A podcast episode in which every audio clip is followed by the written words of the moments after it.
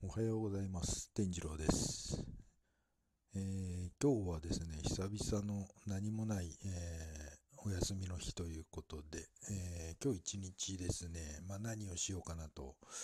考えているところです。今、え朝の8時半ですね、え今日一日、えどんな日を過ごそうかなと考えているところです。えまあそうですね、ちょっとブログでも、えー書こうかななんて思っています。えーまあ、内容としましては、うん、どうしましょうかね。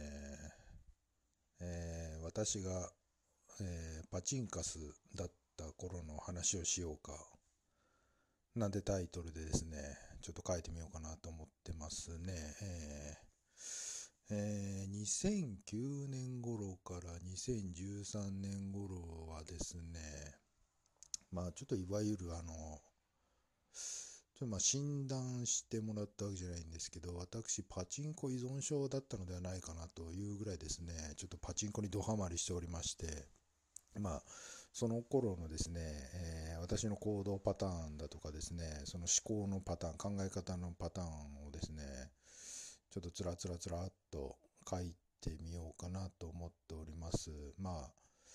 それによってですね、まあ、参考になる方、まあ、ただのエンタメとして読まれる方、まあ、いろいろいらっしゃるかと思いますが、えー何かのお役に立てればなと思って、今日書いてみましょうかね。うんどうしましょうかね、ちょっと。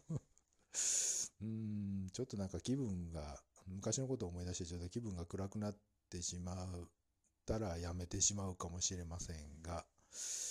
えー書いてみましょうかね。で、あとはですね、久々にですね、ちょっと本を、まあ、久々ってことないですけど、まあ、本は結構読んでるんですけど、えーまあ、ちょっと読みかけの本をですね、読んでみようかなと、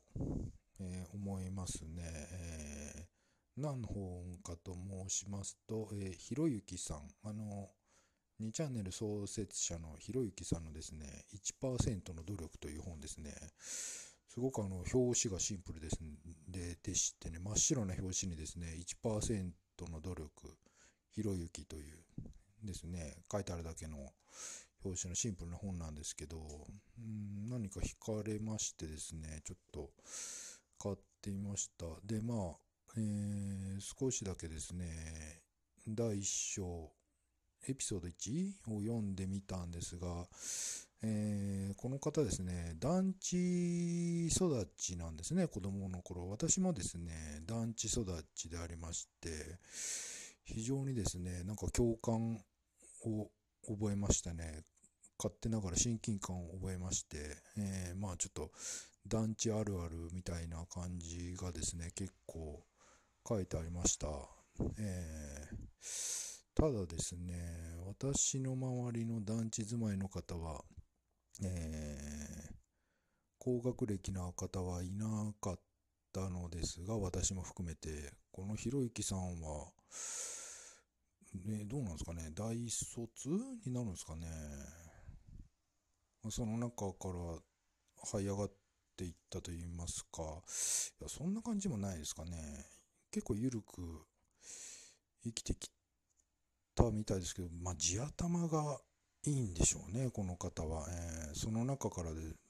でもですね、インターネットと出会って、えーあのー自分のその生きる術をですね、雇われずに生きる術を身につけて 生きてきた